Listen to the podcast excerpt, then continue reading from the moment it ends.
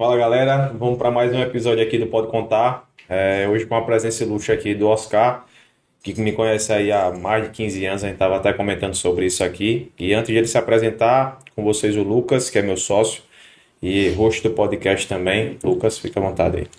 Beleza, pessoal? Vamos iniciar aqui. É, essa não vai ser uma entrevista, né? a gente vai fazer algumas perguntas no final, mas a princípio vai seguir aquela mesma pegada, um bate-papo totalmente informal. Vamos tentar aqui levantar alguma pauta, mas sempre à vontade, beleza?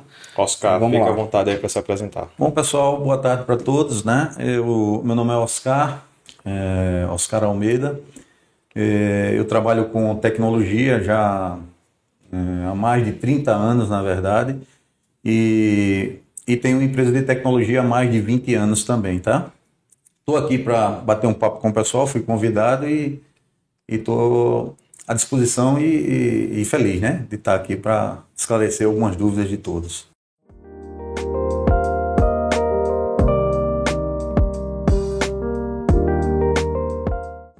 Beleza, vamos lá. Então, o que é que acontece? Eu queria não só falar da da Saturno, não só falar da sua jornada empreendedora, mas eu queria falar de algumas coisas começando pela mentalidade, que foi o que me chamou a atenção quando eu era mais novo e faz todo sentido para mim hoje. Não sei se você se recorda, se eu estiver falando besteira, você também me corrija.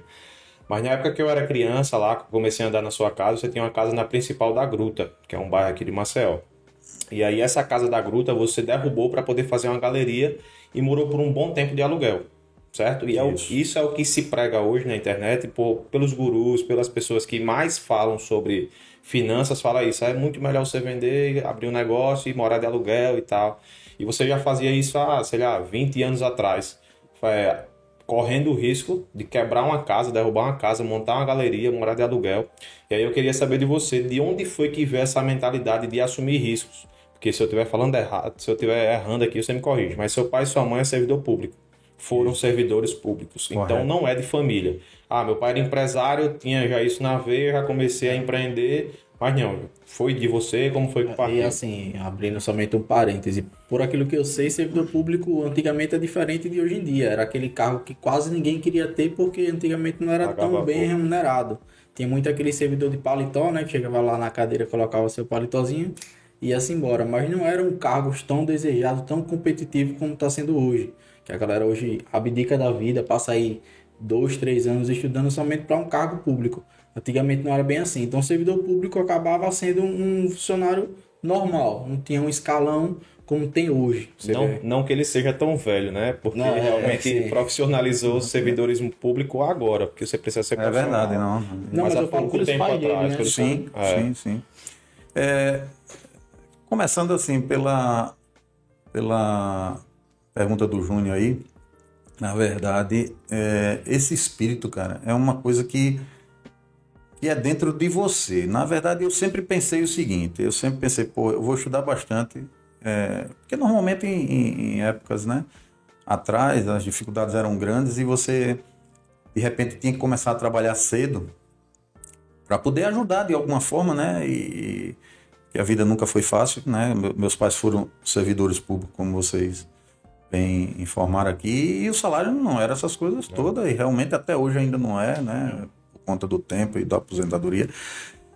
Mas eu sempre pensei o seguinte, bicho, eu tenho que estudar e, e tem que ser alguma coisa a mais. Eu não quero simplesmente ir trabalhar e de repente eh, ganhar ali o salário que todo mundo ganha, né? E que isso eh, ia ser muito normal e não era o que eu queria. E aí eu sempre estudei e tal e eh, coincidentemente eu não sei, eu fiz um concurso público eh, e até passei nesse concurso público na época. um- Qual foi? foi na época, era um, era um concurso lá da, da Escola Técnica Federal. É, Antigo Cefete. era, antigo Cefete, acho que de Satuba, se eu não me engano. E na área de TI, e eu passei. Só que não era o que eu queria. Talvez por conta da época, não era um salário, apesar de ser de tecnologia, já era um pouco melhor. Mas é, não era o que eu queria, cara. E eu simplesmente não fui fazer a segunda etapa das provas porque não me atraía isso. Foi chamado de doido, de. É, depois, né? E depois, inclusive eu, em determinados momentos, eu digo, por que, que eu Ah, não é, fui lá? brincadeira. Porque talvez hoje eu tivesse um saláriozinho fixo. Bom tá. fixo, meu décimo terceiro e coisa e tal. Talvez já tivesse até aposentado, né? Não sei, pelo tempo que eu fiz isso aí. Mas eu, na época, não era o que me atraía, tá? E, e por incrível que pareça, eu mexo com tecnologia, mas eu comecei a minha vida estudando mecânica, né? Fui trabalhar em usina, fiz o curso de mecânica na Escola Técnica Federal e também não era uma coisa que me atraía e de repente isso é, me uma, uma, época que eu estava na usina eu, né, não era a, minha praia mesmo industrial é uma área boa né? é mas não era a minha praia não é. era o que me atraía e de repente eu vi o pessoal de informática trabalhando e tal e vi que o meu caminho era esse aí voltando à tua pergunta para a gente não fugir é, ou seja eu sempre pensei um pouquinho diferente. Na época eu era criticado, tinha meus amigos, meus pô, é, você está trabalhando. E eu sempre quis alguma coisa na frente. Isso e... com quantos anos? 18, Isso era novo, é, por aí nessa faixa, 16, 17, Tinha filho já? 18 anos. Não, Diego já. Não, não, não. não. Vim ter filho. 17 é, anos, cavalo. É, é, osso. é, não, tinha não. Eu era solteiro, mas eu já pensava assim, quem, né, eu tinha amigos que já trabalhavam e tal. E, e com esse pensamento avançado, as coisas demoravam a sair, mas também quando aconteciam, aconteciam sempre um pouco melhor, tá? Uhum. E essa questão de, de, de deixar tudo e não vou ali, coisa, eu fiz com mecânica também. Quando eu fiz, né, trabalhei numa usina, vi que não era minha área, quando eu vi a área do, de informática, eu digo, pô, eu parei tudo, cara, deixei o emprego e fui estudar de novo uma outra situação que era a área de TI. E a partir daí, é, eu fui vendo que era o que eu queria fazer. Aí fui trabalhando em outras áreas e tal, mas sempre almejando ter um negócio próprio. E eu acho que é sempre o sonho de cada um de nós, né? A gente trabalha, mas a gente quer alguma coisa pra gente. Uhum. Então, foi através dessas, dessas desses objetivos lá na frente que eu comecei a ter coragem de fazer algumas coisas, é, né, E foi assim, uma visão já muito diferente, porque você pegou o boom da tecnologia, boom do personal computer, que no tempo... Na verdade, hum... foi até um pouco antes, né? Porque foi Exatamente. lá em 1990 e, e assim, quando é. chega essa novidade, é. você fica meio que incrédulo, né?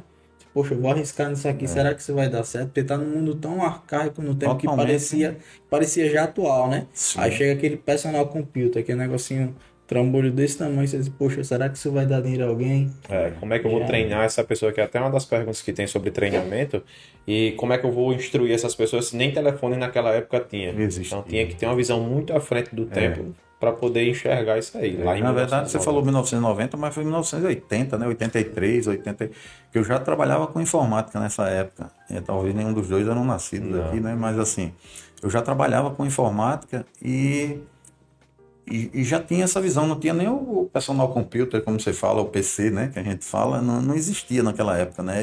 Eu trabalhava com os mainframes, as máquinas maiores. E, e eu já não queria ser, por isso que a questão de, isso está dentro de cada um, esse empreendedorismo, essa, essa vontade de, de mudar. Eu sempre fui é muito. Eu vivi na época onde a inflação atingia os dois dígitos mensais e no ano passado dos três dígitos era coisa absurda, né? Que foi e quando começou aquela situação de você fazer feira mensal, porque não sabia se amanhã o preço ia estar o mesmo e tal. Exatamente. Você comprava uma Coca-Cola hoje, de tarde ela tinha outro preço no supermercado. Então eu fui dessa época aí, então o que é que eu queria? Eu sempre queria alguma coisa que fosse estável. É. E que hum, hum, Muita gente naquela época especulava financeiramente, né? Fazia aquelas aplicações, porque eu sei que com as aplicações daqui a pouco você tinha. E, e, eu sempre fui a favor da produção, cara. Eu sempre pensei em produzir alguma coisa que isso desse algum resultado. Uhum. E até hoje eu penso assim, cara. Embora a gente veja que muitas coisas aí, né? Hoje, principalmente hoje, quando você vê é, alguns investimentos aí que sai fora do esquadro aí dão rentabilidade grande, mas eu, eu, sempre pensei na produção. Então, o pensamento era sempre esse na frente. Por isso que esse foi só um passo, né? Vender a minha casa e, quer dizer, derrubar a minha casa. É, e esse daí... foi o que me chamou a atenção, porque na época eu tinha acabado de chegar, tava É. conhecendo e tal. Pô, o bicho vai derrubar uma casa na principal da gruta. Pra quê, pô? Vai morar de É. Aluguel, você com tranquilidade, uma né? E a área tranquilidade. era desenvolvida, como é que era a área naquele tempo? A gruta sempre foi Ah. uma das principais É, a aqui. gruta, é, é porque a gruta, na verdade, ela no início de Maceió era onde, onde moravam as pessoas é, mais bem posicionadas e tal. Se você olhar, as casas na gruta eram casas maiores, né? Mas depois, com o tempo, o pessoal desceu para a Orla e a gruta ficou ali um pouco Eu fazia.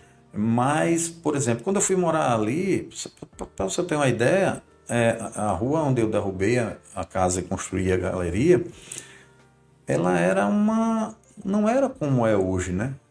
E, e aí você precisa ter algumas visões, né? Você, você precisa acreditar, você precisa confiar que, que vai acontecer. Pode não acontecer. Mas esse, é, o- é- é- na verdade, é o, é o, é o risco do, do empresário em todo momento, cara. Eu não, eu não falo nem do pequeno, eu acho que até o grande. O grande hoje ele corre talvez um, um risco menor, porque ele está mais Bem, bem calçado e tal, mas o pequeno, quando ele quebra, ele quebra, né? E, e- e- e eu é, vou ter a oportunidade de falar aqui, mas já, já em alguns momentos quebrei. Não nessa empresa de tecnologia, mas outros negócios que eu, eu, eu sempre fui inquieto. Eu não, né, nunca tive dizer assim, vou, aqui tá tranquilo, é a minha zona de conforto, é que eu paro.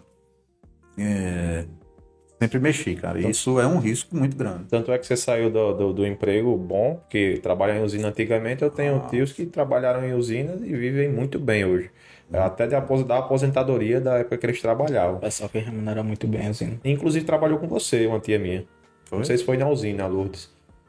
Não sei se foi na usina, enfim, trabalhou com você em algum local. Aham. Mas eles vivem muito bem e tal, mas porque nessa época de Lourdes, usina né? era A onde, era onde os grandes ricos, as pessoas mais ricas aqui de Alagoas investiam. Era em usina de açúcar. Sim, Certo? sim. E aí você saiu desse emprego para começar a estudar TI, que era uma área que não tinha muita. Lógico que tinha uma perspectiva de crescimento muito grande, mas não era nada bem visto ainda na época, principalmente por servidores públicos. E aí você trabalhou em alguns lugares, como você disse, mas o seu primeiro negócio foi em quê? Em tecnologia ou você ainda aventurou em Não, outras não, coisas? não. É como eu falei para você. É, é, é inquietude. É por isso que eu digo a você. Né? A gente não sabe. O, o empresário, ele. O, eu não chamo o empresário, eu falo o, o empreendedor, na verdade. O empreendedor, ele é inquieto, cara. Ele não consegue estar sossegado e que aquilo tá, tá- deixou ele bem tranquilo. Ele está sempre querendo um desafio novo. Uhum. Se aquilo está muito confortável, eh, aquilo. eh, Isso. E, e, e, e você fica um pouco. eh, vamos dizer assim, perde um pouco a. A gana de estar lutando. Já está tudo funcionando bonitinho aqui, está dando dinheiro, tá. Aí você fica querendo outras coisas para você se desafiar o tempo inteiro. Então, você per- voltando à pergunta, eu, eu- a minha vida toda, a gente começou ali, eu e meu irmão, a gente vendia fogos ali na, na frente de casa, ia na, numa barraquinha lá, na- naquelas que vendem fogos e, e trazia para lá e vendia. Depois a gente montou uma empresa de. é, isso eu já trabalhando com tecnologia. viu? A gente montou uma empresa de. uma fábrica de, de, de, de fardamentos escolares e, e tocamos muitos anos isso aí. Depois ele segue ainda não? Aquele ainda continua trabalhando Hoje hoje? meu irmão continua com essa empresa que a gente montou há, sei lá, uns, uns 30, 40 anos É atrás. outro nome 30 bom anos pra gente atrás. futuramente trazer Sim, pra cá pra conversar. Sim, meu irmão ainda continua. Na verdade, ele mudou um pouco de, de, de foco, né? Antigamente a gente era fardamentos, essas coisas todas, ia nas escolas e, e mesmo trabalhando a gente saía, ia sempre inquieto e buscando uma, uma saída. Depois é, é, tentamos eu com, com minha esposa uma, uma empresa na área de isso eu também já aí eu já tinha a Saturno Tecnologia, tá? Tecnologia é, é engraçada a história, porque eu sempre trabalhei com informática, você falou de salário e realmente os salários eram muito bons. Eu não falo nem na área da usina, porque na época que eu trabalhei na usina, eu trabalhei muito pouco. Não me adaptei e eu não consegui avançar naquilo ali. Mas realmente quem trabalha em usina e tem um nível maior ganha realmente muito bem. O que- me tirou um pouco da- das usinas é que eu não me adaptei com o que eu fazia. Mas assim, é, na área de tecnologia, mesmo eu sendo funcionário, mesmo eu trabalhando, eu tinha um salário muito acima da média de, de, de, de dos salários do Estado, entendeu? E até do país, assim, eu tinha uma vida muito tranquila.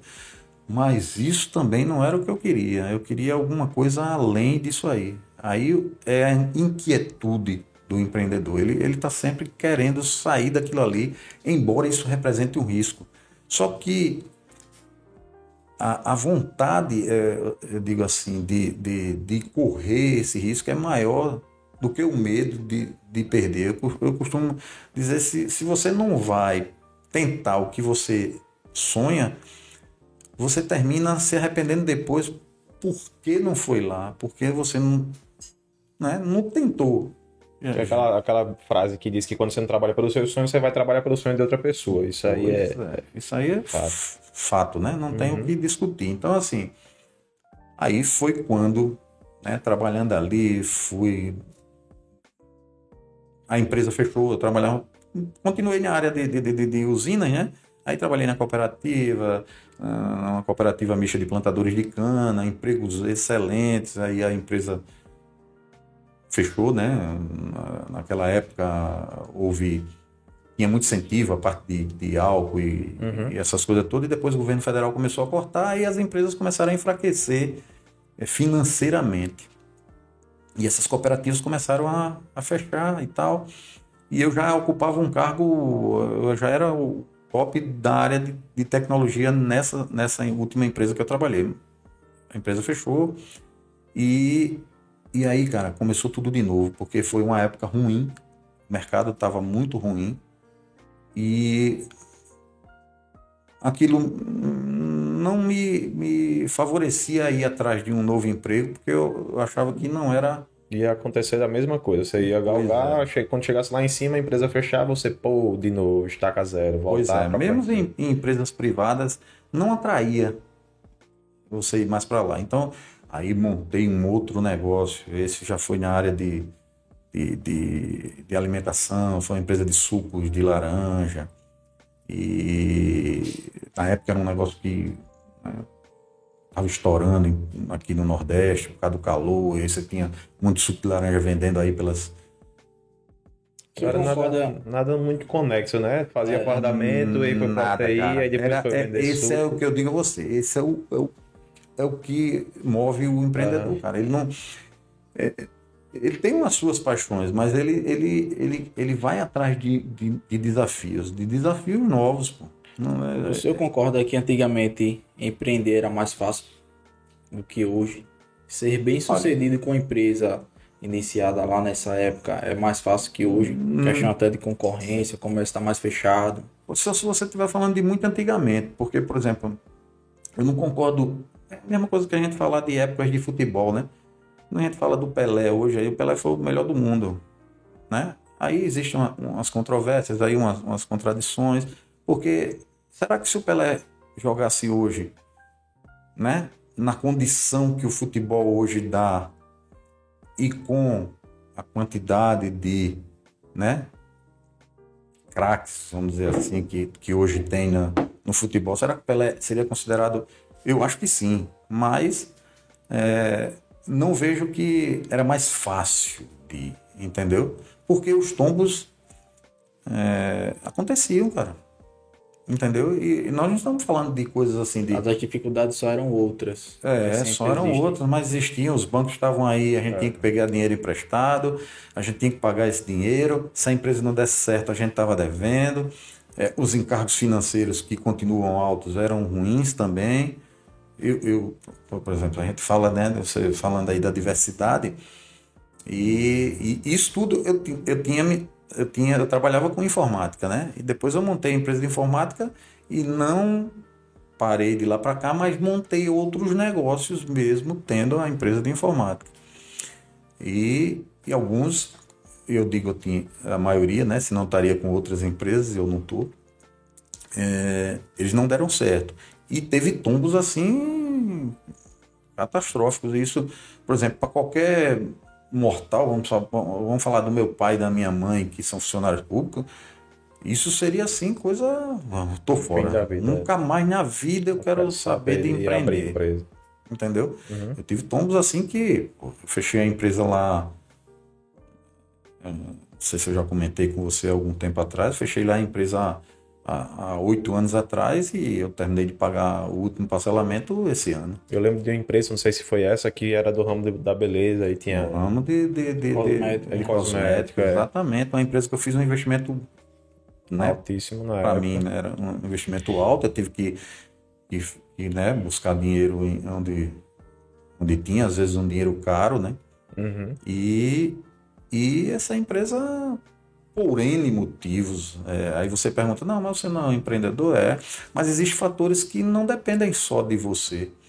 Nesse caso específico dessa empresa, existiram fatores externos, fatores né, de uma política comercial que a empresa não adotava na época, isso foi uma franquia na época, e ela não adotava na época que a gente fechou a franquia, na, na, na época que a gente abriu a franquia, e depois ela saiu mudando as políticas, sem dar muita razão de ser, e isso fez com que as nossas, nossas vendas Tá caíssem. aí né? um ponto que a galera fica muito, às vezes, na dúvida lá no, no Instagram dele, inclusive, que eu vejo na caixa de pergunta.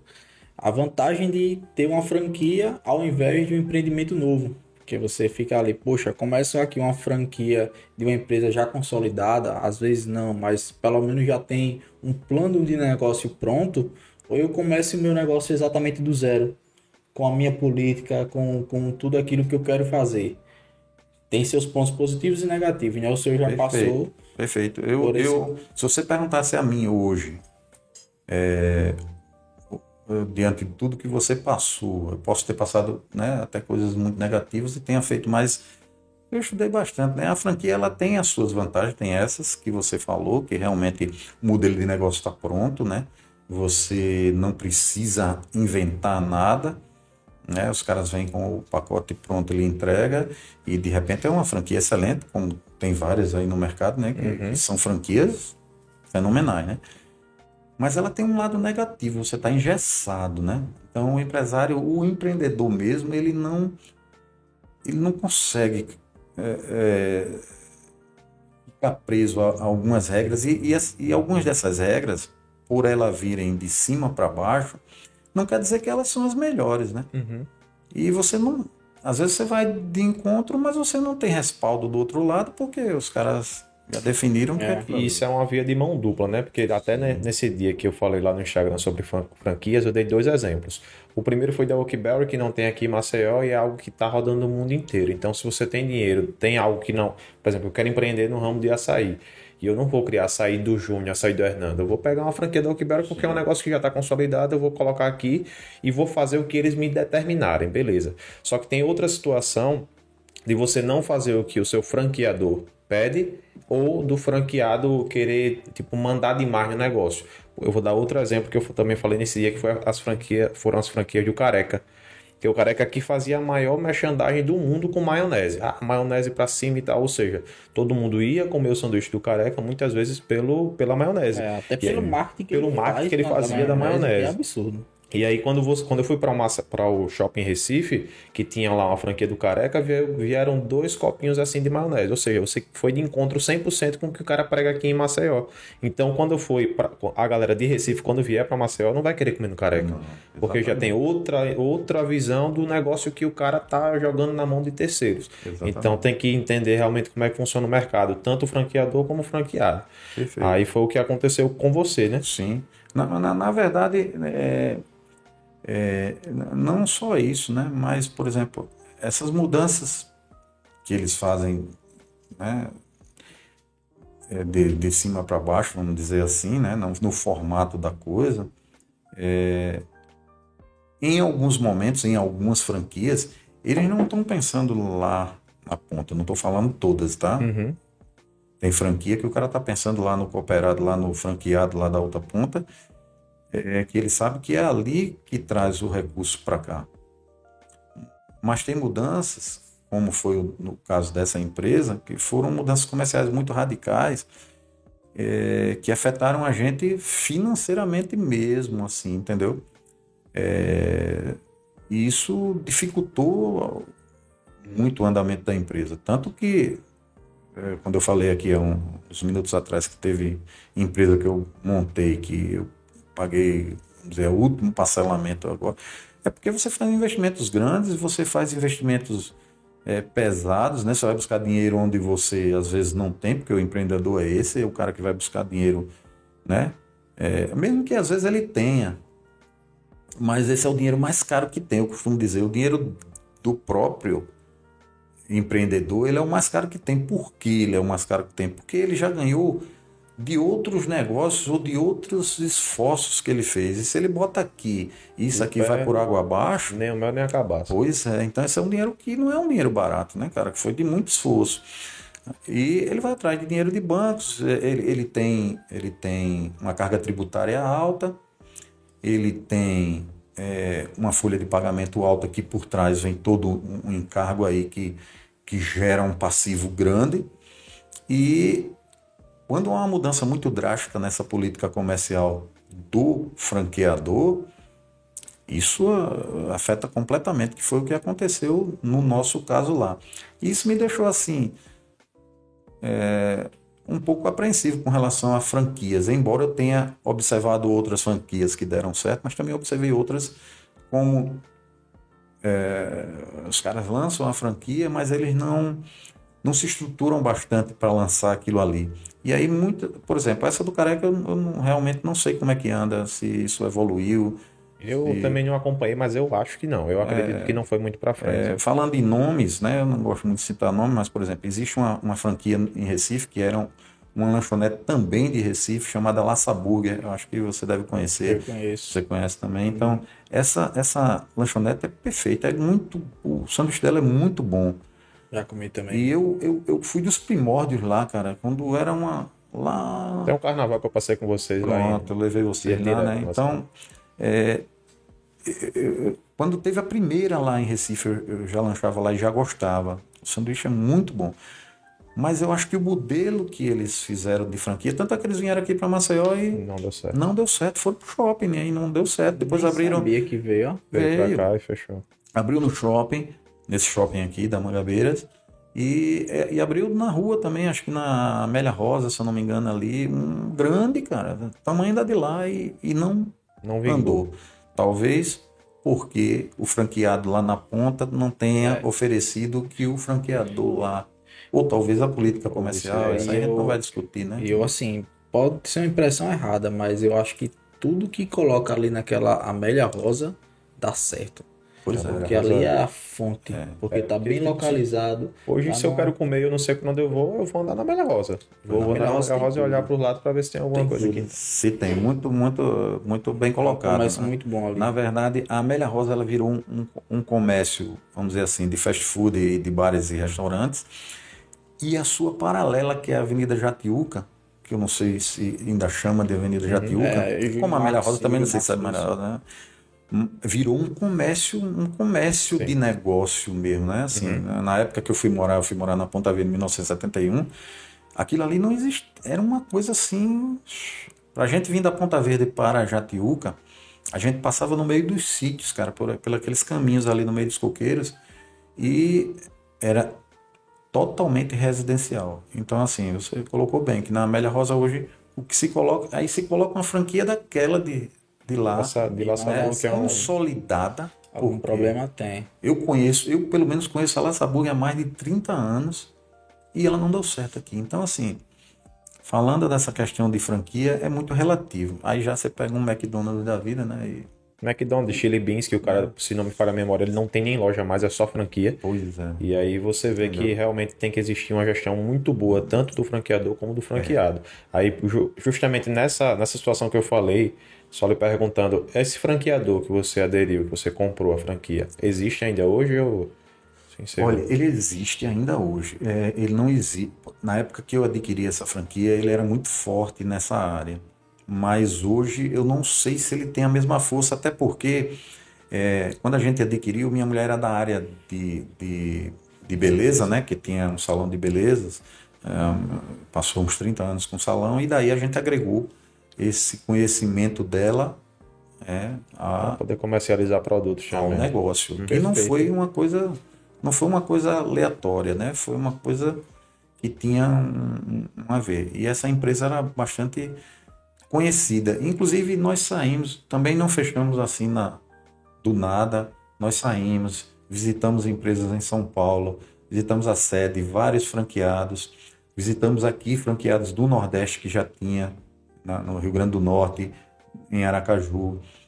E, e, e era, era uma, uma, uma, situação muito boa dos, do, dos franqueados. Então a gente fez um investimento, é, na época, um investimento alto, não foi um investimento baixo. E, e eles, no meio termo, uns anos depois, né, alguns anos depois, eles, eles foram mudando a política, onde a gente era um franqueado. Por exemplo, no meu caso aqui, eu era toda a mercadoria de Alagoas tinha que passar pela nossa franquia. Uhum. E a gente fazia vendas externas e tinha uma loja aberta também, como também serviços de estética.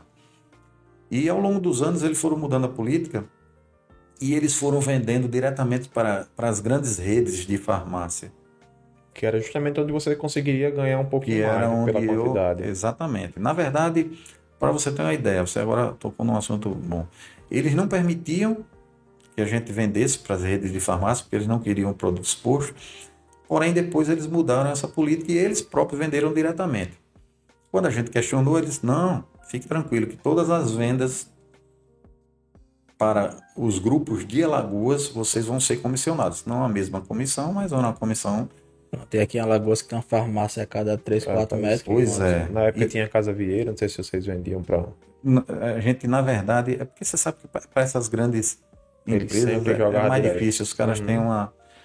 Mas assim, para as grandes redes, se isso realmente, essa política, eles nos comissionassem, eu, como empresário na época, depois dessa reunião que eles disseram isso, eu, eu achei maravilhoso.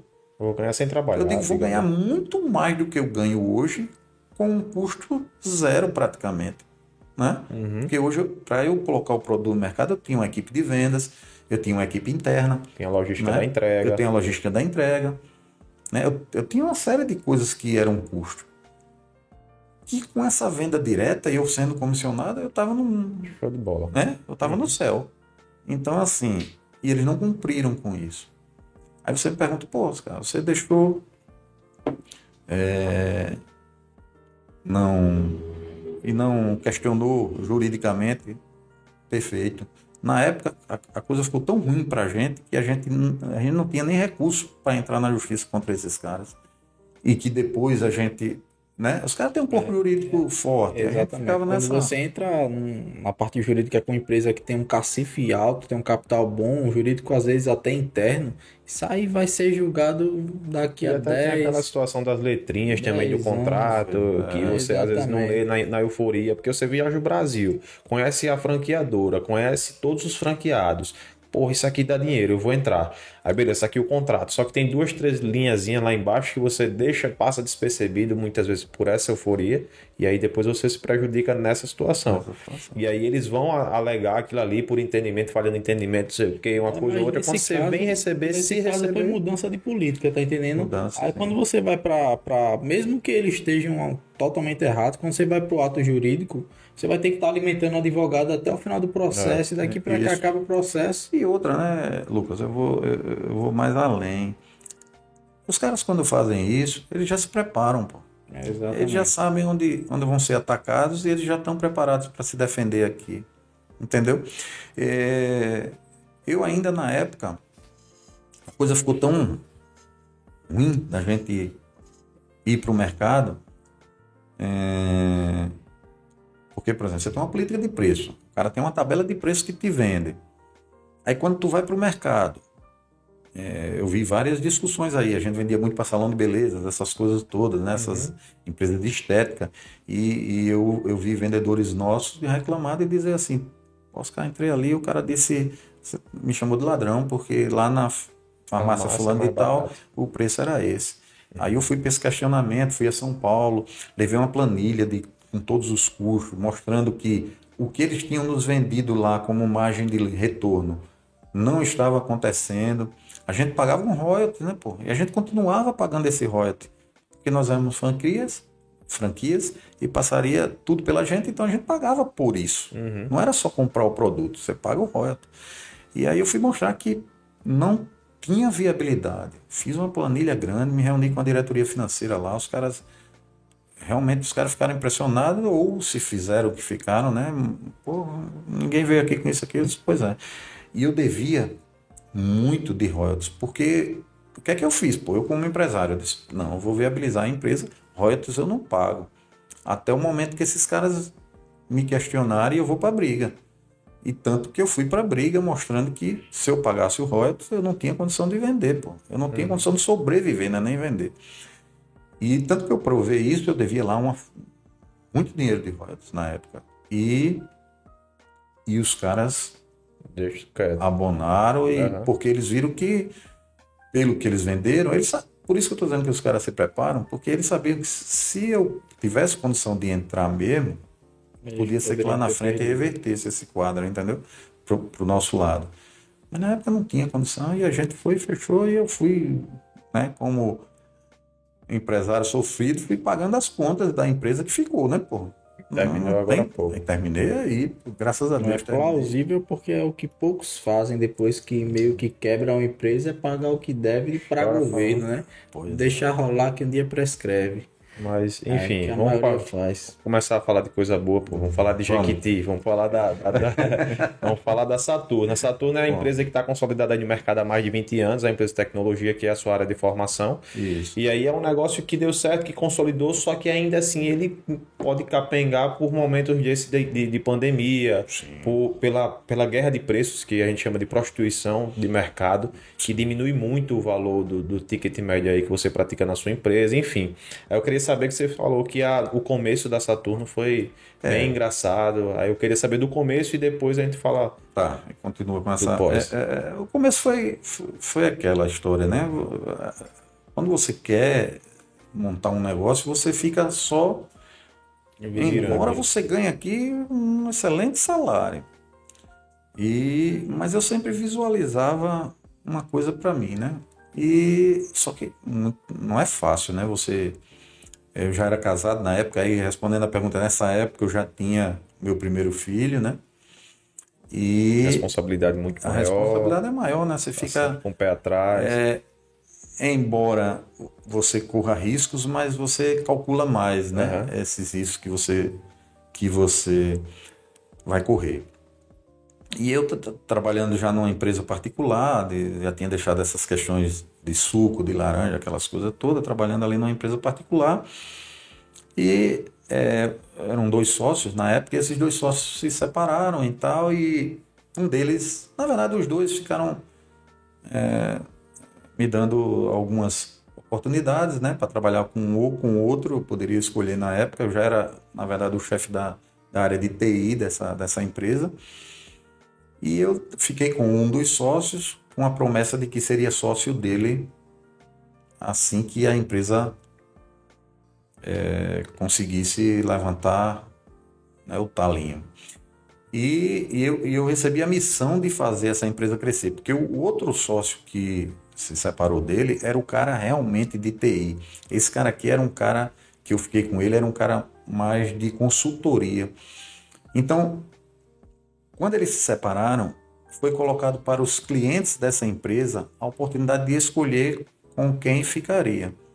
E a, eu, a sua grande maioria, para não dizer os 100%, optaram pelo cara que era de TI, né? Porque uhum. era o uhum. cara que estava em contato ali com, com o cliente. A não, a equipe desenvolvia tudo bem, mas o cara era o cara que, Exatamente. que tinha né, o contato com o cliente. Uhum. E, mas eu fiquei do lado de cá. Como eu disse a você, sempre eu busquei o desafio de mostrar. E eu tive a oportunidade de, de mostrar isso. Então eu fui, trabalhei mais uns, uns dois, três anos ali e fiz essa empresa sair de um faturamento zero para um faturamento excelente. Só que esse cara foi um dos caras que não cumpriu com o que com o que tinha prometido, né? Quando a empresa cresceu, eu cheguei na mesa dele, já tinha uma equipe formada. Você tem uma ideia, quando eu fui para lá só fui eu e mais um, um um profissional daqui foi para lá, eu e ele. E nessa época a empresa estava formada lá, tem uma equipe grande já de, de, de, da área de TI, da área de implantação, de desenvolvimento. E esse cara, na hora que a gente botou as cartas na mesa para e, e agora, vamos. Aí o cara recuou. Quando ele recuou, aí eu disse, agora é minha hora, né?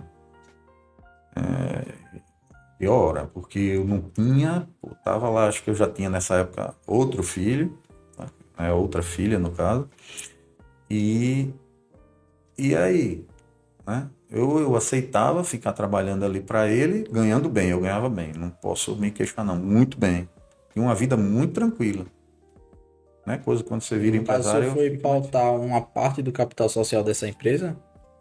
Não entendi. O senhor, quando foi colocar as cartas na mesa, queria pautar uma parte do capital da, da empresa? Sim. Queria ser sócio, no caso. Bem, bem claro o que é que é, Porque foi colocado por ele, né? Disse, não, venha comigo, quando a empresa começar a andar com as próprias ah, pernas, é. você vai ser é. sócio. Só que eu era muito ingênuo ainda na época, né? Eu tinha que ter colocado isso no papel.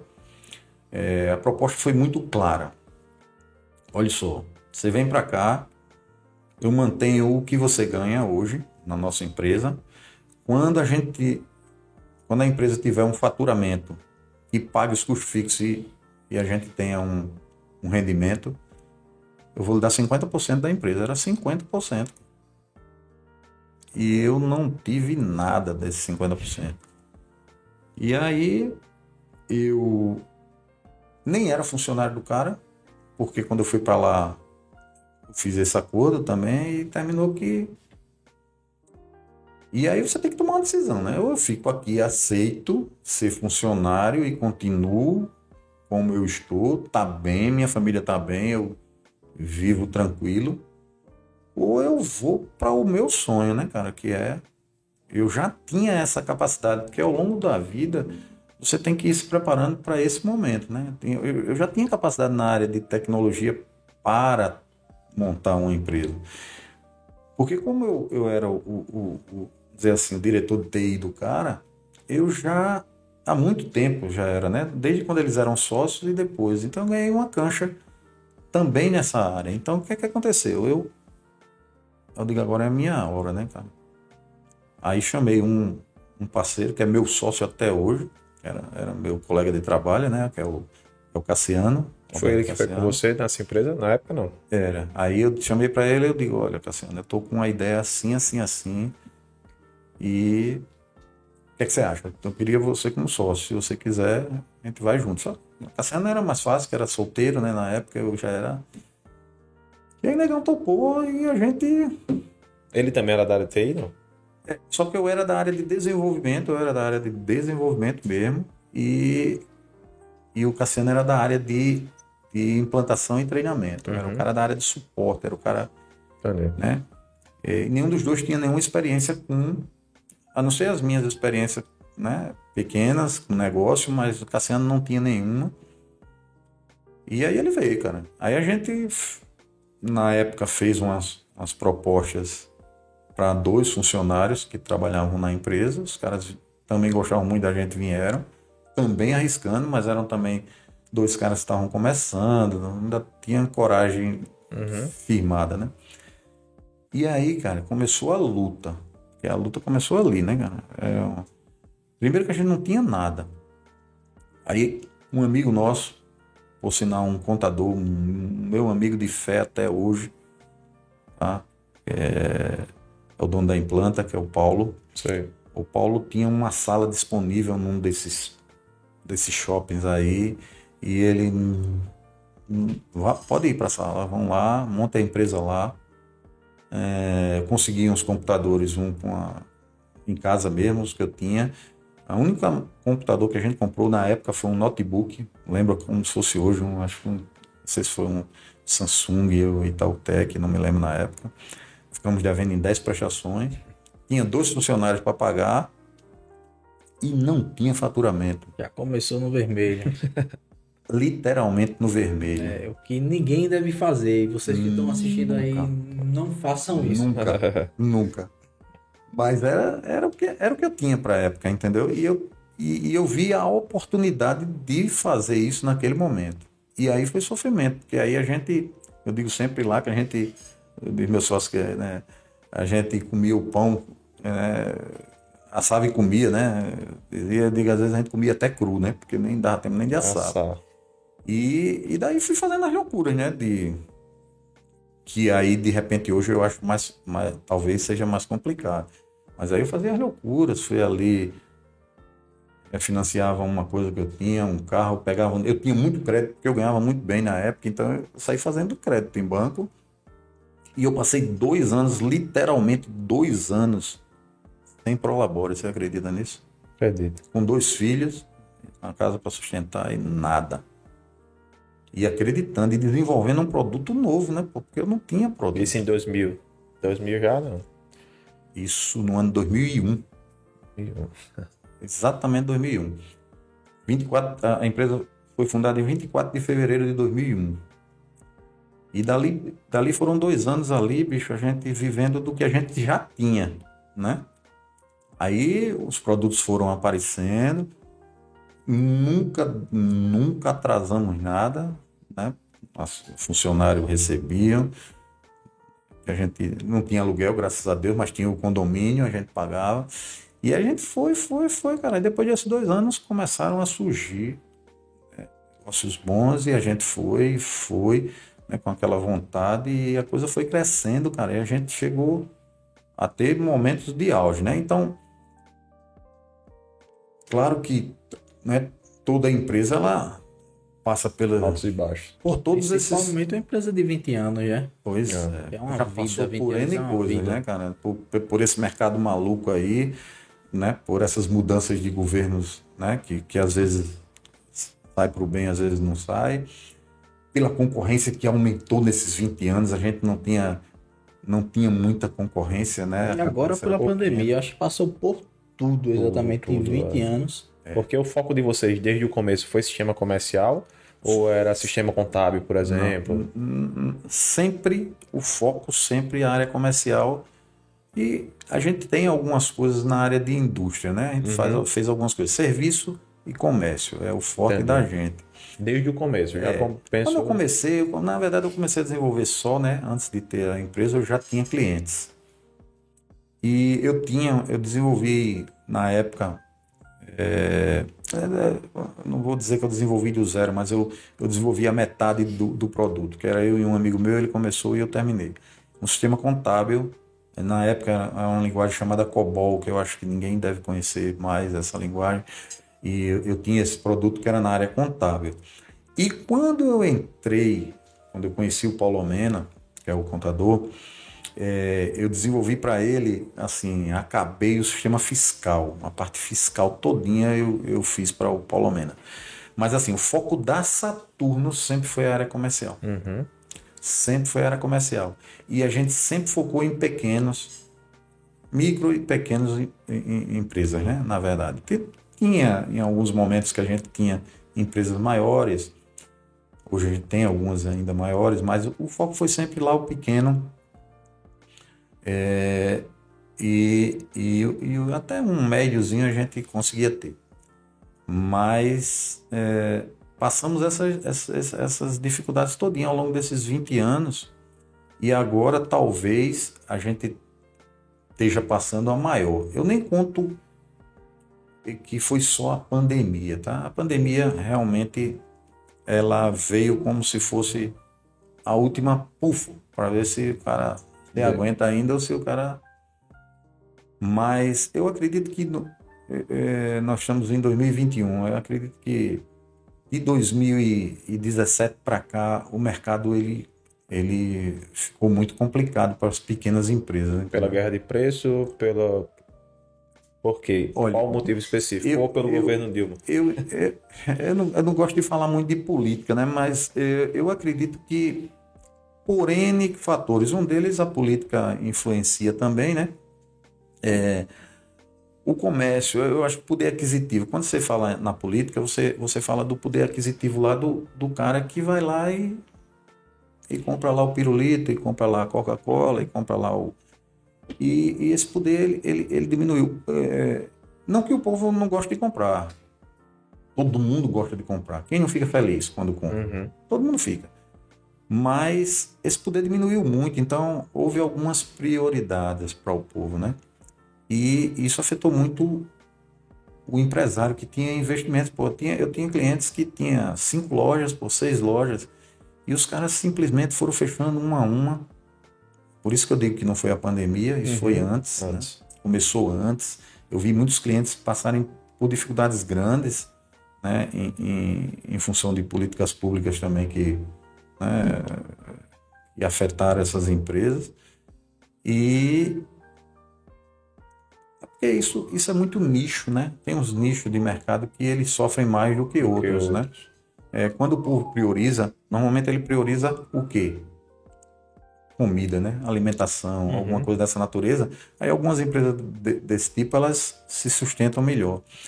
Mas tem outras empresas, por exemplo, vestuário, o cara começa a segurar um pouquinho Segurar. mais, né? E, e, tu sabe que existe uma febre muito grande de, de, de lojas, de roupas, essas uhum. coisas. E essas lojas elas sofrem muito, né? Porque elas começam com um boom e depois elas começam a cair. A cair. É, como a gente estava até conversando esses dias sobre a, a ordem de pagamento dos empresários, né? Porque assim, ninguém deixa de comer, esse é o primeiro ponto. Lógico, você vai pegar o seu faturamento para alimentar a sua família, isso aí é óbvio. Depois já passa para o aluguel do seu negócio, porque senão você vai ser despejado. Depois passa para o seu fornecedor, senão você não vai ter mais direito de comprar mercadoria, por exemplo. Depois passa para a instituição financeira, senão você não vai ter mais créditos. E assim é que você vai chegar nos prestadores de serviços, seja através de contadores, é, sistemas comerciais, uma menina da limpeza que você vai deixar de chamar e você vai fazer a limpeza. Então, esses são os últimos a serem pagos. Isso aí realmente faz sentido para você? Foi o que aconteceu? Muito sentido, perfeitamente. Porque o que acontece? É, quando, come, quando começa essa, essa dificuldade toda no mercado, aí começam a aparecer também, né? embora você diga, poxa, empresas estão fechando, mas empresas estão abrindo.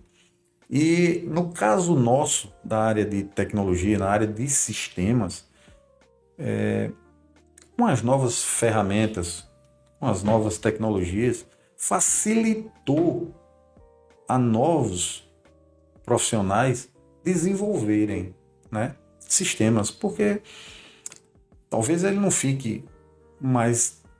Tem muito sistema, eu digo assim, talvez ele não fique o cara sozinho ali não consiga atender a necessidade, mas são sistemas bons, tem muito sistema bom no mercado e, e, o preço começa a cair. E aí o empresário, quando ele começa a ter essa dificuldade que você falou, que ele começa a ir nessa sequência, nessa cadeia, aí vem a nossa, a nossa hora, né? Por que é que eu vou pagar isso aqui? Eu gosto muito da Saturno. Gosto muito da Saturno, mas por que é que eu vou pagar isso aqui se eu tenho esse, isso aqui que faz pela metade do preço? E às vezes o empresário ele é um pouco orgulhoso. Ele, ele, não, ele não vai tem muitos que vão, mas a maioria deles ele não vai, não chama a empresa para uma conversa e diz, bicho, tá ruim aqui, tá ruim. vamos dar uma segurada. Eu gosto do seu sistema, dá para a gente fazer, eu, eu encontrei aqui assim, a gente consegue chegar a quanto? Alguns deles fazem, a gente teve muito deles que fizeram isso. E outros eles saem Exatamente. e trocam. Sem dar um feedback. Sem, sem dar um feedback. Quando você vai ver, foi, foi simplesmente por preço. É. E isso afeta, né? Porque isso vai para uma cadeia, né? Ah, tá, tá, e você tem que se reinventar o tempo inteiro. É, e às vezes, no caso do sistema, você está apenas buscando uma ferramenta que te, te ajude melhor no teu comércio, que o pró a própria empresa pode desenvolver. Foi o caso aqui de um cliente, claro, que é um cliente de vocês, que também é cliente nosso, é, ele teve aí um, um, dinheiro a ser restituído, que vai ser restituído referente a piscofício monofásico, pago indevido. E a gente precisava de uma ferramenta que puxasse um relatório dos últimos cinco anos de, de todo esse piscofício que ele pagou indevido, sendo filtrado por NCM. Aí eu comecei a falar lá com o Diego, que falou também com com o desenvolvedor lá e foi criada essa ferramenta, foi criado esse relatório. Isso. Então, na maioria das vezes, alguma insatisfação pode ser sanada através de uma conversa, através de uma solicitação, dando aquele feedback, porque não é porque não tem agora que não vai haver nunca. É. E, e, isso é, foi, é importante você tocar, porque, por exemplo, sistemas ele é complexo, né, cara? Que é, nós temos um sistema né, que já está desenvolvido aí há quantos anos? Nós estamos com outra ferramenta agora, porque, como eu disse, a gente vai reinventando e vai. é, que tem, cara, a sua grande maioria do que todos os sistemas têm. O que acontece? O teu cliente ele não usa 20% da, da ferramenta. Aí vem a culpa nossa de não reciclar o teu cliente. Aí vem a culpa do cliente, porque também não quer ser reciclado, ele só vai quando ele há necessidade. Por exemplo, o escritório precisa disso. Aí ele diz: Ah, no meu sistema não tem, não. Ele nem procura saber, ele nem. Entendeu? Nesse caso aí, foi invertido, né? Na verdade, vocês procuraram saber. Uhum. E aí, o que é que acontece? A gente perdeu muito cliente por conta disso. Ah, cara, ah, o sistema do, do pessoal aqui importa um XML aqui. Bicho, qualquer sistema tem. Mas tá, mas ninguém falou, aí tu tem que falar com teus colaboradores para que isso. É, então, assim, são N fatores que acontecem, né? Aí, voltando ao assunto, aí o que é que a gente repensou há 3, 4 anos atrás? Numa ferramenta que tivesse uma tecnologia melhor, né? Que a gente pudesse trabalhar com menos dor de cabeça, que gerasse menos demanda para dentro do nosso escritório, eu falo no suporte e, e até mesmo no desenvolvimento. Isso é só abrindo um lequezinho aí. Era uma ideia que a gente tinha há muitos anos. É, quando a gente começou a Saturno, existia muito uma febre de softwares é, vendido em prateleira de. Eu não sei se vocês pegaram isso. CDzinho. Era. Era uma prateleira com uma caixinha bonitinha uhum. e vendia o software. A nossa ideia, quando abrimos a Saturno, é, a gente tinha um software em uma linguagem lá, DOS, e aí começamos a desenvolver numa linguagem já, na época, em Delphi, que permitia janelas de Windows, uma série de coisas. E a gente queria fabricar um software de caixinha, só que a gente não conseguiu fazer isso. O conhecimento técnico do, do, dos nossos clientes era muito pequeno, os caras não conseguiam comprar um software ali e implantar sozinho. Hoje evoluiu muito, né? Hoje qualquer coisa, hoje o cara tem um celular aqui, baixa um app e vai lá e pá, pá, pá, os caras já sabem usar e tal. Então, o que é que a gente fez há 3, 3 4 anos atrás? Vamos desenvolver uma ferramenta fácil de usar, Claro que desenvolver ferramenta não é, opa, daqui a um mês tem aí. aí você, e até tem, mas tem que ter uma equipe grande demais. Então, na realidade das empresas de software daqui de Alagoas, isso exige um tempo, né? uhum. né? anos de maturação, e aí já estamos aí com 3, 4 anos de maturação. Uma ferramenta de fácil utilização, que o usuário que fosse muito interativo e que fosse barato. Porque aí evita do teu cliente estar tá trocando de sistema por preço. E daí a gente se preparar com outras coisas que a gente não fazia antigamente, que eram os manuais online, os treinamentos via vídeo. Isso tudo a gente está preparando para entregar junto com essa ferramenta. Então, é aquela história, tu vai se reciclando. Tu não pode. É, é, é, o, o, empresário, ele não pode, cara, o empreendedor mesmo, ele não pode baixar a cabeça, ele não pode achar que está tudo perdido. Né? Se ele chegar ali no fim do túnel uma luzinha, ele vai atrair aquela luz. É aquela luz que vai abrir o sol para ele de novo. Exatamente. Como o senhor ressaltou, a maioria dos clientes que tem software de sistema comercial não utilizam 20% das ferramentas. Isso aí é um dos maiores fatores que causam a desorganização de uma empresa. Porque se você tem tudo na mão, um sistema que te produz qualquer tipo de relatório, e você ainda se perde nas contas, não faz sentido. De jeito nenhum. É realmente você ter a faca e o queijo na mão e não querer cortar. E não querer cortar. É, mas muitas. Pode falar. Eu, eu, eu, ia complementar isso do Lucas quando é, a gente falando de, de quando a gente a visão que a gente tem. Eu há 10 anos atrás, junto com a equipe da, da Saturno, a gente imaginava um momento em que, 10, 15 anos atrás, não sei, em que é, uma empresa de software ela tem até o software, mas na verdade o mais importante é a consultoria que você pode dar. É, o escritório contábil hoje ele evoluiu bastante. O escritório contábil antigamente ele escriturava. Uhum.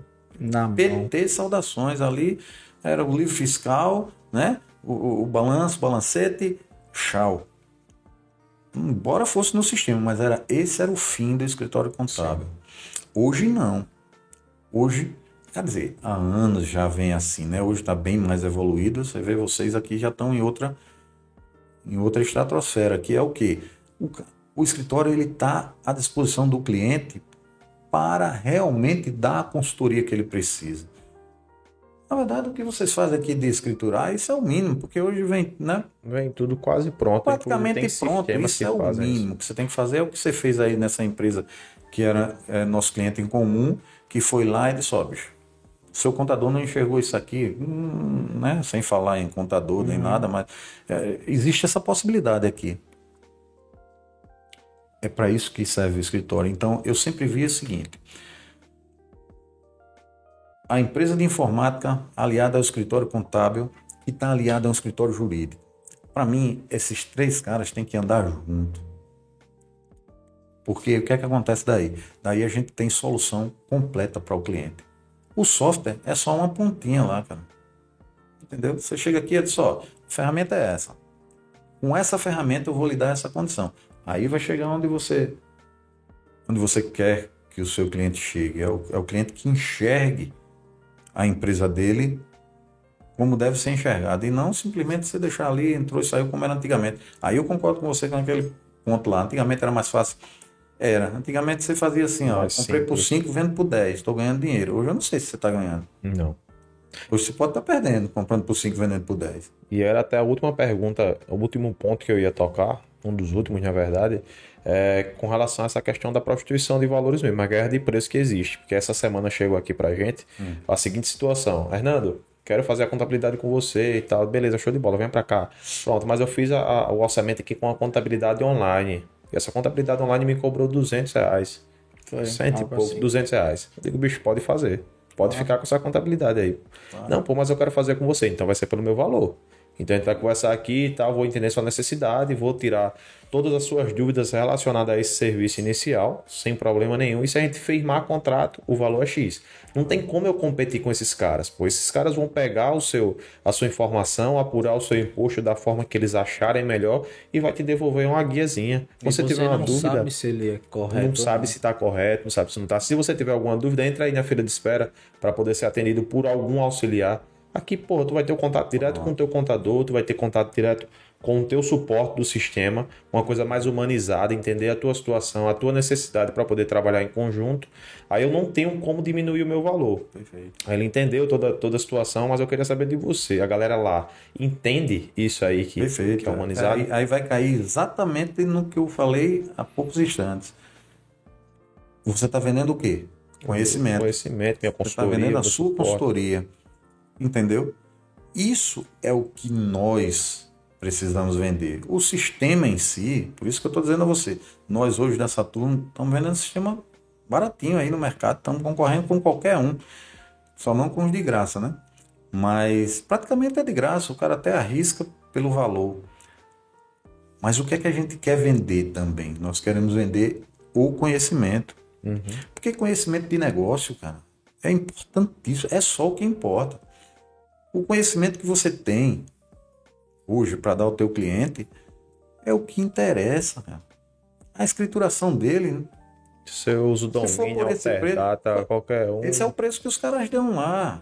Os caras atendem em massa lá 2 mil clientes, 3 mil clientes, 4 mil clientes, cobra 200 conto, porque eles vão lhe dar a situação, uma situação nova, uma situação dessa, você já detectaram no cliente, é muito difícil, pode acontecer. Eu não sei que nível de, de serviço esses caras oferecem online, se chega a esse nível aí. Basicamente, apuração de tributo, elaboração de folha de é, pagamento. Então, para esse tipo Então. de serviço já é uma empresa paralela que trabalha somente com isso, porque Pois eles é. não têm capacidade. E tem um preço. Exatamente, não tem capacidade de Entendeu? assumir tudo. Pois não é. faz tudo. Um E tem um outro. preço, não é mais de 200 reais, entendeu? Exatamente. Existe um preço para isso. Isso, o seu cliente, se você for vender 200 conto para escriturar, escriturar o teu cliente, ele não vai querer só isso de você. Ele conhece o Lucas, ele conhece o Hernando, ele vai querer né, que você... Conversando com a gente o tempo inteiro, tirando dúvida. Tudo. Na verdade, na verdade, por exemplo, eu vou tirar, dizer um exemplo nosso lá de, de sistema, notas fiscais, pô, o cara quer que a gente tire uma nota fiscal para esse bicho, esse, infelizmente, Aqui Aí também. ele fala com o teu contador aí, é, o teu treinamento é esse, o sistema é esse aqui. Ó. Você vai por aqui, faz assim, faz assim, aqui você tira a nota. Agora, como que você vai tirar essa nota, por quê, qual o, CFLP que você vai usar, o, a tributa... Bicho, aí realmente a gente não tem... Aí eu já teria vendendo um outro serviço para você. Uhum. E o seu cliente hoje, ele não vai querer, né? Pelos 200 reais, ele vai querer muito mais. Vai, vai. Então não faz sentido. Pô. Aí por isso que eu digo a você, sistema é uma pontinha só da coisa. Exatamente. E assim, essa maturidade do, do- da posição do sistema, de saber que essa não é uma tarefa que é dever dele, que é até não, é- não tem capacidade técnica para parametrizar um produto. E nem tem que ter, porque o contador estuda é para isso, para saber a tributação devida a cada produto. Se colocar nessa posição e não fazer besteira, é uma maturidade muito grande que às vezes o empresário não entende.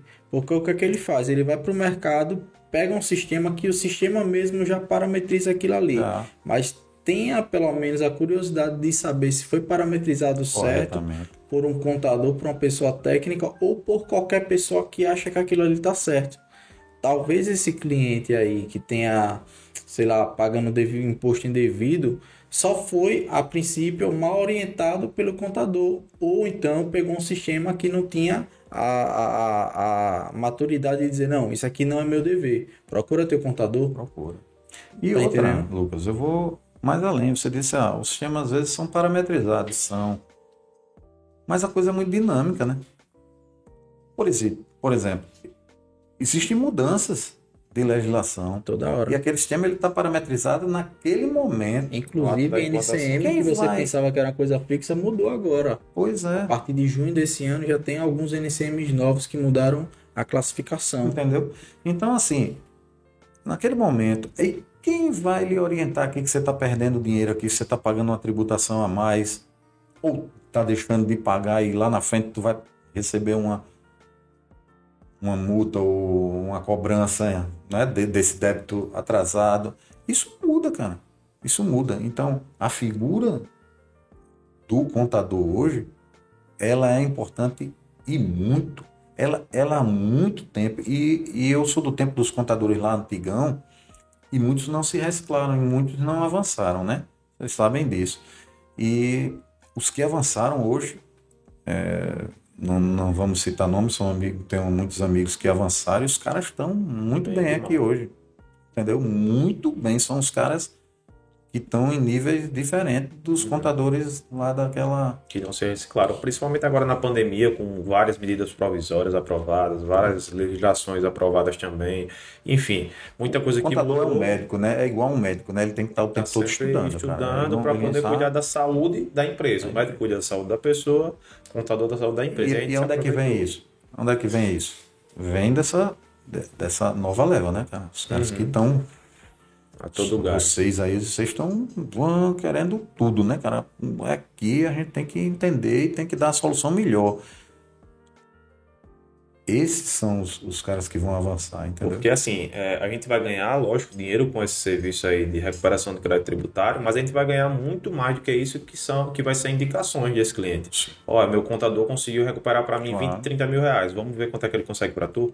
Porra, já ganhei muito mais com essa indicação do que o que eu ganhei com esse serviço. Então a gente não visa tanto o valor do serviço, mas sim as indicações, o, o nome que a gente tem que construir. Até porque a forma. contabilidade tradicional a gente mal faz, né? Passamos para a galera que trabalha com a gente fazer. É, faz. Porque é é. aquela rotina, todo mês a mesma coisa. E se a gente quisesse, tem até robô que faz, faz tudo, né, 50% cara? a 70% Inclusive, de a gente contratou um atividade. agora pro fiscal, um robozinho pro fiscal que tipo, pega todas as notas Pois Já é, lança no vai lá atrás, lançou, tudo, fez tudo, tudo, entendeu? e a gente perde muito e, mais, e- muito menos e tempo. to- puxando aí o assunto de vocês agora, é, é, é isso é que a empresa de tecnologia tem que oferecer também para os escritórios, entendeu? Ela tem que oferecer essa integração total. Para otimizar o Hoje tempo de você não pode, partes. o contador não pode perder tempo com essas. É como você disse, eu não faço mais nem isso, é igual lá, pô. Lá você tem uma equipe que faz isso, a outra que não faz, por exemplo. Eu, eu, eu não programo há anos. Eu não, se você me der uma linha de programa hoje, eu tenho a lógica na minha cabeça, né? Se você me der um, um tempinho, eu vou aprender aquela nova linguagem e vou, vou fazer tranquilamente. Mas não com a mesma com com a mesma gana que eu fazia lá quando eu comecei a Saturno, quando eu comecei a minha vida, que eu hum, eu hoje ainda tenho, quando eu vejo meu, é, as minhas ferramentas lá da, da, da, empresa, quando eu digo minha, eu, eu, gosto de dizer minha, mas é nossa, né? É, as nossas ferramentas lá funcionarem, bicho, às vezes é uma besteirinha, ainda tenho aquela, eu ainda tenho, dentro de mim, ainda dá aquele... Massa, aquela é, bicho, aquele frio, aquele negócio, porra, beleza, ficou maravilhoso, entendeu? É, é isso você não pode perder nunca. Você tem que ter sempre essa, essa gana dentro de você, dizer, perfeito, ficou bem, dá parabéns a quem fez. E, porque quem está ali do seu lado é quem está levando junto é. com você, né? É como a galera pergunta muito para mim, tipo, ah, você vai deixar de ser contador? Deixar de ser contador, acho que não, mas só que a gente tem que se afastar muito do operacional, digamos assim, aquele processo manual. Só que deixar de atender o cliente, deixar de trazer soluções para o cliente. Pô, se você deixar, é melhor você sair do ramo e. Essa é a sua função, é. você trazer essa solução. Bora partir para as perguntas agora. Bora, a gente já passou mais de uma hora conversando é. aqui. Dá para passar mais umas três horas aqui. É, se deixar. Mas a minha lá. filha, se deixar meu pai, ele vai amanhã falar uns dois, uns dois dias lá.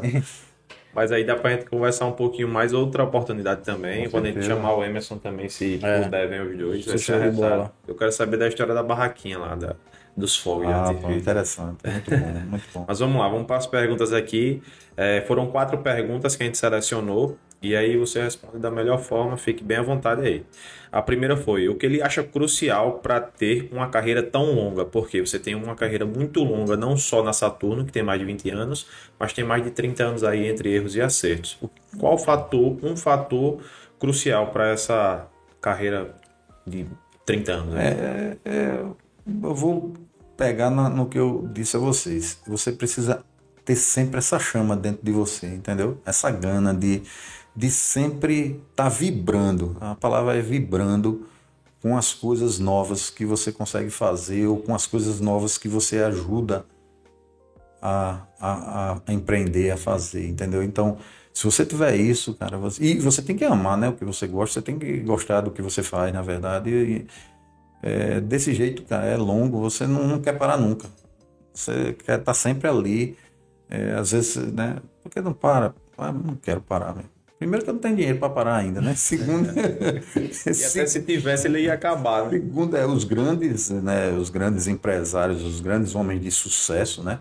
É, se você olhar, eles, eles morrem lá trabalhando. Né? Trabalhando. Os, né? os, os Tem até uma... eles estão ali o tempo é porque às vezes o dinheiro também não é só o objetivo, né? Não, não, não. Muitas vezes, na grande maioria das vezes não é. Tem até essa entrevista que o cara pergunta bem assim: me diga é, uma característica em comum aí dos milionários, dos bilionários, aliás.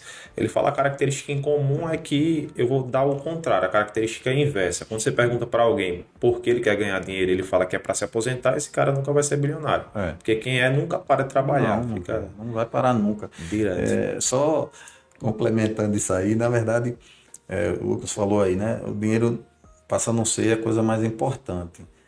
Na verdade, é, é, essa é uma sabedoria muito, muito grande, tá?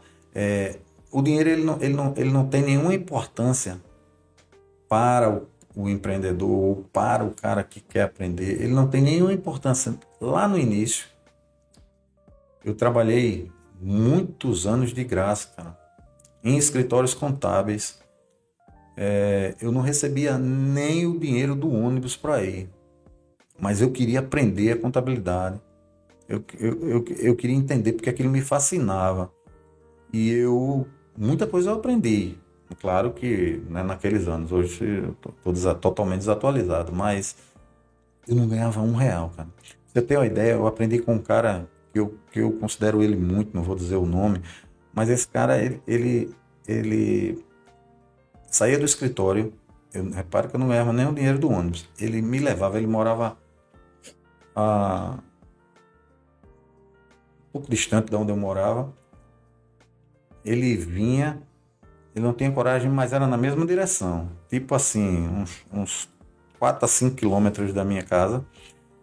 Ele me dava uma carona até a casa dele. E eu fazia todo o serviço dele para aprender. E eu fui um ano assim, cara. Então o dinheiro não fazia importância aqui, entendeu? Não fazia a menor importância aqui. E quando você chega aqui, também ele não faz nenhuma importância. Quando você já tem o suficiente para viver, quando você já é milionário. Eu, eu tô aqui nesse meio ainda. Ainda não, chegou lá, eu ainda não cheguei lá. Eu já passei por esse, mas não cheguei aqui. Então, assim, isso é uma realidade. Então, é, é o dinheiro é consequência. Aqui como você, aqui, quando vai trabalhando, ele, por consequência, é. ele vai vindo também. Consequência.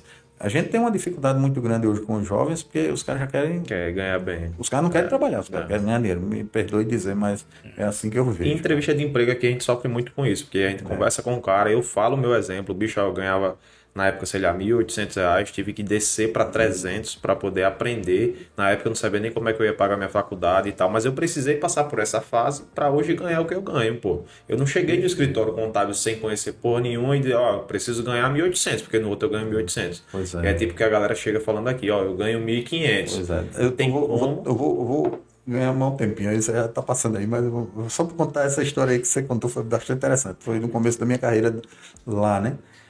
Eu, quando eu trabalhava lá na cooperativa mista dos plantadores de cana, eu ganhava um salário excelente, excelente, excelente, top de linha. Tanto que eu tinha carro do ano, essas coisas todas. Na época o negócio era, também as despesas eram menores, né? Mas eu ganhava muito bem. Tipo assim, eu não me recordo hoje, mas vamos supor, vamos falar de proporções assim. Salários mínimos, proporções, salários mínimos proporções. Proporções. Não, não, não, não vou nem falar, mas vamos supor assim, vamos, hoje eu ganhasse 5 mil. 5 mil hoje, 5 mil. Não é, não é, não, não tô dizendo que 5 mil é bom hoje, não. Estou falando para proporcional. Mínimo, não, na época eu ganhava, acho se for falar de salário mínimo, eu ganhava entre 10 e 15 salários mínimos, mais ou menos. Maria. Era o meu salário em empresa privada, viu? Mas eu vou falar em proporção. Estou falando 5 mil hoje. 5 mil para o que eu Aí eu fui trabalhar numa empresa. Aí essa empresa fechou, era uma cooperativa mista, fechou e todo mundo entrou na justiça porque não tinha dinheiro para pagar ninguém e tal. Tanto que 25 anos depois eu recebi a indenização. Agora, uns anos desse atrás. Aí, aí eu fui procurar emprego na empresa da iniciativa privada. Aí encontrei uma empresa de tecnologia. Aí fui lá. Aí eu disse, porra, eu ganho 5 mil, né? Aí o cara, uma empresa privada não vai, o meu salário era acima da média e tal. Aí fiz um teste lá, o cara gostou muito do meu trabalho. Aí, eu, aí ele disse, certo, agora faça uma proposta de salário aí, quanto é que você está querendo ganhar aqui? Eu disse, não vou botar muita coisa não, porque tô aqui, vou ganhar pelo menos para sustentar meus meninos, né? Aí eu disse 1.500, 1.300, 1.400, um negócio desse. Disse, não, 1.500, meu amigo. 600 pau, ganhei o meu. Ganhei o cara que ganha mais aqui, eu vou lhe pagar 500. Eita. Quer? Aí eu disse, bicho, felizmente não dá pra mim não. Aí peguei aqui, acho que eu tinha um Fusquinha na época, aí entrei no Fusquinha, Aí quando eu entrei, já existia celular. Vamos, você vê como eu ganhava bem. Eu fui um dos primeiros caras de Maceió que teve celular. Falava com ninguém, mas tinha celular. Ninguém ligava pra mim, mas, mas, mas, mas, me comunicava com os caras que tinham, né? Na, na minha época eu tinha uns usineiros. Três, quatro pessoas.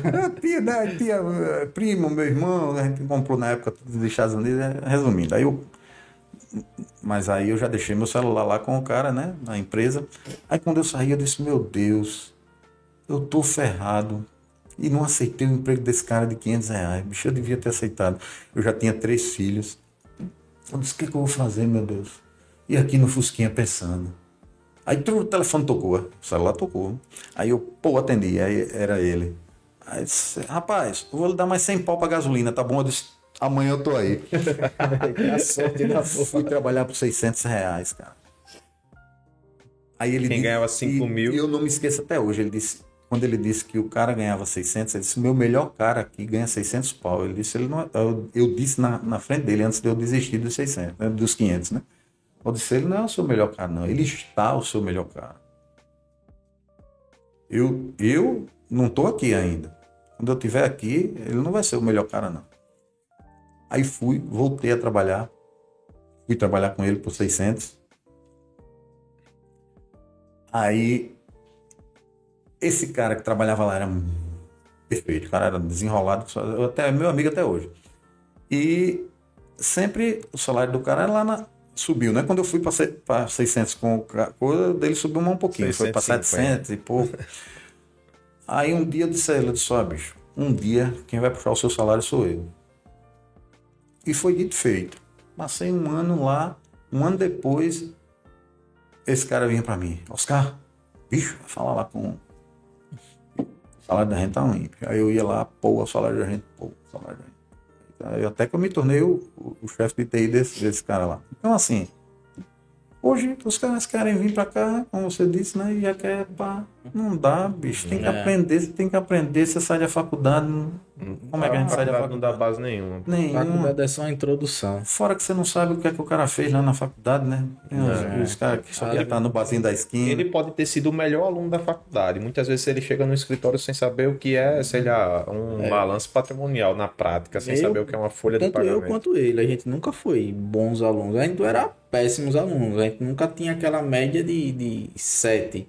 Essa média era 8, mas sem muito esforço. Era. A gente nunca foi aquele aluno Dizer, de ah, primeira ah, fila. 10. Nunca fui. Pra você ter noção, eu quando achava que ia ser o melhor aluno, apostei grátis de ser com o professor. Se lascou. Aí me quebrei, porque eu disse, eu não tiro menos de 9 nessa prova, não. Aí o professor, rapaz, vocês vão apostar uma grade de cerveja? Eles, bora. Até hoje eu devo essa grada a ele. Porque eu não tirei. Eu tirei, acho que. Os bons alunos não, não tem tirou 3,5 você tirou. Pô, até essa a, a, a, prova que ele fez foi cinco perguntas só. Aí se você errasse três, lascou-se. Aí. Os bons alunos, eles, eles passam em concurso. Eles é, não estão aqui assim, discutindo esse assunto. Exatamente. Eles não estão empreendendo, eles não estão buscando, eles não estão sabe? Eles não são inquietos, eles se contentam com aquilo ali. Quem te busca isso, inquietude. Eu sou inquieto. É. Porque até você falou no começo de sociedade, eu propus sociedade para minha antiga patroa. Pô. Cheguei e disse, ah, me venda aí 1%, pô, pois é. 1%. Tô aqui, né? Tô aqui. Agora Vestindo eu quero... na minha camisa é, Exatamente. Eu vou é. trabalhar do jeito que eu trabalho, até mais, só que eu quero 1% é. para me apresentar como contador da empresa. Pois. Dá, ó, você quebrou uma barreirazinha e tal, ah, mas não dá. Mas pelo meu orgulho, eu já com a filha também, eu digo, não, tchau, vou abrir o meu e fui, vim embora, tô aqui, tá dando certo. Pois é. Eu, eu, eu falo, de, de, de, falei aqui, me desculpa aí, galera, mas tem que estudar mesmo. Eu, eu era um bom aluno. Eu, não, eu tirei onda aqui, mas eu era um bom aluno. Sempre fui um bom aluno. Eu sempre briguei pelas primeiras posições na, na, na sala. Na sala, mas mas não, eu também fui inquieto. no fim das contas não é o que define o Não é o que define, é, é verdade. Isso aí é você tem que você tem que ter essa força, bicho, essa gana. Eu sempre vi isso aí, essa chama. Se você não tiver isso aí, se você não tiver vontade de resolver, eu digo sempre para meus colaboradores lá, eu digo, bicho, você tem que ir para o cliente, bicho, tem que resolver o problema. Você não, você não pode sossegar. Não sossegue enquanto você não resolver a, a vida daquele cara que depende de você, cara. E hoje você não vê muito essa, não, é. essa vontade de resolver o problema não. do seu cliente, do cara lá da outra ponta, né, cara? É muito difícil, cara. Eu, eu fico doente, cara. O cliente pode ligar para mim, pode ligar, meu irmão. Eu tô aqui, ó, vou até o final. Pra, pra, bicho, enquanto eu não resolver, é futuco um lá, perturbo o outro até o cara se cair na minha mão, né? É difícil cair, né? Aí quando é, você vem saber, já estourou já lá. Foi no final. Ah, pronto. Mas é isso. Mas é basicamente isso aí. Aí só pegando esse gancho de aluno aí, teve um, o Afonso perguntou se você pudesse dar uma dica é, para você mesmo, quando você saiu da faculdade. Uma dica para você mesmo na época que você terminou aí o curso de, de TI, qual seria hoje, com a experiência que você tem? Ah, rapaz, primeiro que eu nem terminei o curso de TI. Segundo, eu vou lhe dizer que eu nunca terminei curso nenhum. Não é Eu terminei, eu fui, fui na contabilidade até o sétimo período. Ah, na minha época era nove. tudo pelo avesso. Começou a empresa no vermelho não se formou. Eu nunca terminei curso nenhum. A dica, bicho, não. É o Steve Jobs essa porra. É. não existe, cara. Eu, eu, eu fiz contabilidade. Eu gostava de contabilidade. E eu não consegui terminar a contabilidade por dois períodos. Fui até o sétimo no SESMAC. Fui até o sétimo período, eu gostava pra caramba de contabilidade. E eu não terminei por forças das circunstâncias mesmo, porque na época eu tive que. Eu já tinha me casado, aí fui correr atrás do prejuízo e não deu para conciliar, porque eu viajava muito. E aí, cara, quando você passa para você voltar é complicado demais, é. para você voltar aquilo ali. Então, assim, É, a dica, não sei se ele perguntou a dica para. Eu acho que é um grande experiência pra Bicho, para mim é, é aquilo que eu falei, vou repetir a palavra de novo. Você tem que ter essa gana dentro de você, você tem que ter essa vontade. Você não precisa ser formado em nada. Não, eu não sou contra o estudo, não, bicho. Pelo contrário. Como eu disse a vocês, eu era um bom aluno. Agora, é, isso não define tudo, como o Lucas disse. Uhum. É vontade de vencer, cara. Você não pode, você não pode se negar a nada, né? E, e- tem momentos da vida, tem um, um- um período da sua vida, alguns anos da sua vida, e você tem que abdicar de algumas coisas que fazem bem, bicho, para você. Sacrifício, né? A palavra é, É, sai- sacrifício, cara. sai Infelizmente, conforto. não é. Infelizmente, às vezes a sua família não, não reconhece, às vezes. Porque aquilo ali é difícil, cara. Só entende quem tá ali e. É porque pegando a etimologia da palavra sacrifício, é, é nada mais do que tornar algo sagrado. E aí, se aquilo ali é sagrado pra você, meu irmão, você vai buscar aquilo ali independente do que você Pois é. tenha, do que aconteça. Você vai querer aquilo ali. Você Ponto. não pode abrir mão é, de dar atenção, né? À sua família, você tem que dar. Hoje você pode dividir muito mais isso, né? Mas tem algumas coisas que você não pode é, usar meio termo para fazer. Você tem que fazer mesmo, cara. Senão não acontece, não. Difícil, cara, difícil. E, e o sucesso ele é complicado, é difícil, é difícil de alcançar pra caramba. É, ele é diferente pra todas as pessoas, mas pra cada uma a delas. definição é- de sucesso é que é diferente, né? pra Mas ainda pessoa. assim é difícil pra todo Mas mundo. é né? difícil, cara, É. porque às vezes você pode achar que você já, já alcançou o sucesso, né? Esse não é o caso do, do o meu, por exemplo. Eu, Sempre vai estar buscando mais. eu não né? consigo. Eu, eu sempre estou vendo ali alguma coisa que. Diferente. Porque a palavra sucesso ela tem, né? O que é, É. o sucesso para você? Pra mim é uma coisa, pra você. Eu sou feliz. Eu, eu sou muito feliz hoje. Sou muito feliz, cara. E eu devo muito à minha família, né? Porque você tem que ter uma base também muito, muito grande, né? A família é um negócio importantíssimo, cara. Importantíssimo. Você tem que deixar algumas mazelas lá para trás, né? Todo mundo tem as mazelas. E aquela, aquela, aquela família ali é que ele levanta, né?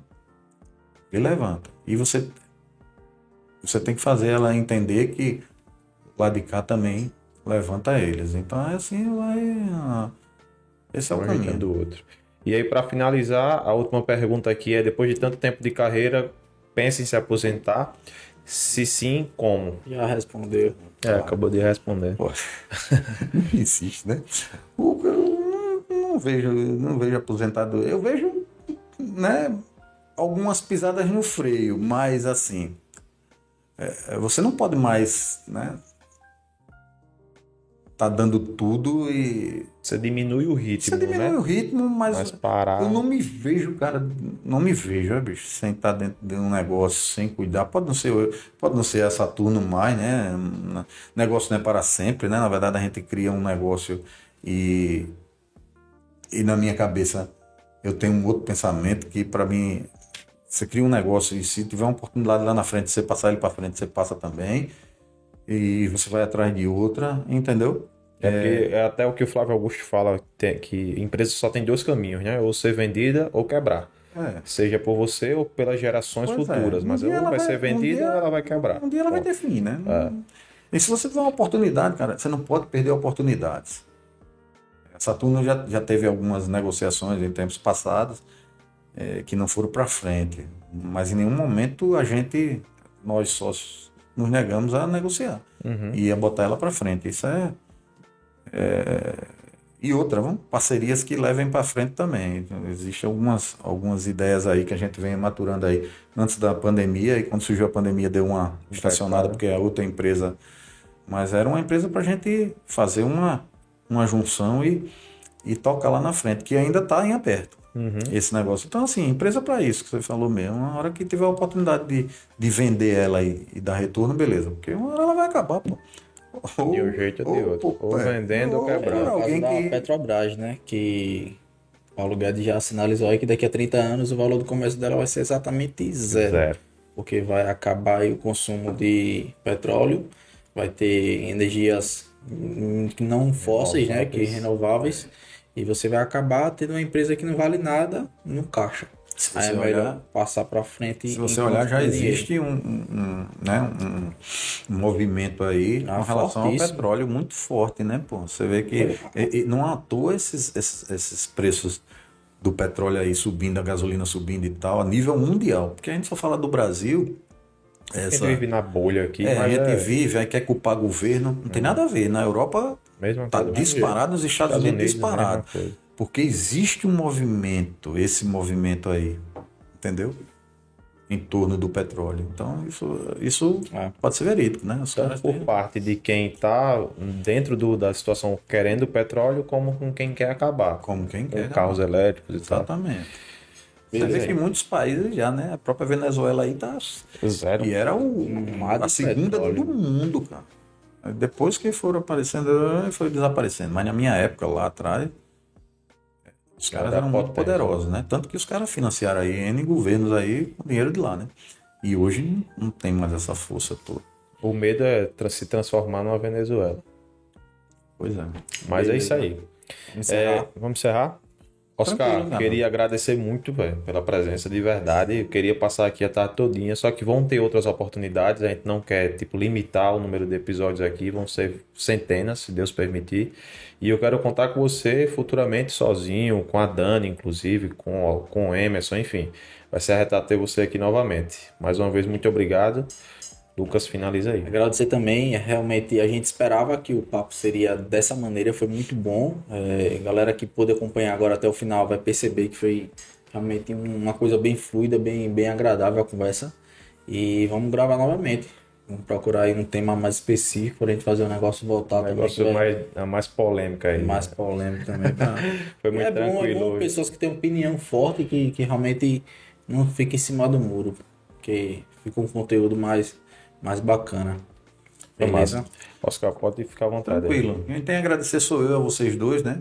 É, que eu já conheço há muito tempo, né? O Lucas um, um pouco menos tempo, mas o, o Hernando Júnior, né? Que eu chamo de Júnior, é, eu já conheço desde de, de criança, assim. Eu, eu- quem tem que agradecer a oportunidade é, sou eu de, de estar aqui com você. Espero ter sido, né, ter esclarecido algumas coisas, ou ter sido, pelo menos o papo ter sido agradável. E me coloco à disposição, cara. A hora que vocês precisarem de mim, eu venho com muito prazer e muita felicidade mesmo. Tive um- um- uma tarde agradabilíssima. Foi muito tranquilo o papo mesmo. Show de bola. Inclusive, amanhã o Cassiano tá vindo por aqui, que é o seu sócio, que você falou aqui. Sim. E a gente vai conversar com ele em off, amanhã não vai ser aqui no podcast, Sim, sim, sim, com certeza. E eu, eu E se eu puder, eu venho também, porque eu Vai-se embora, acredito que a gente essas possa parcerias. Beleza. Fechado. Até a próxima. É nóis.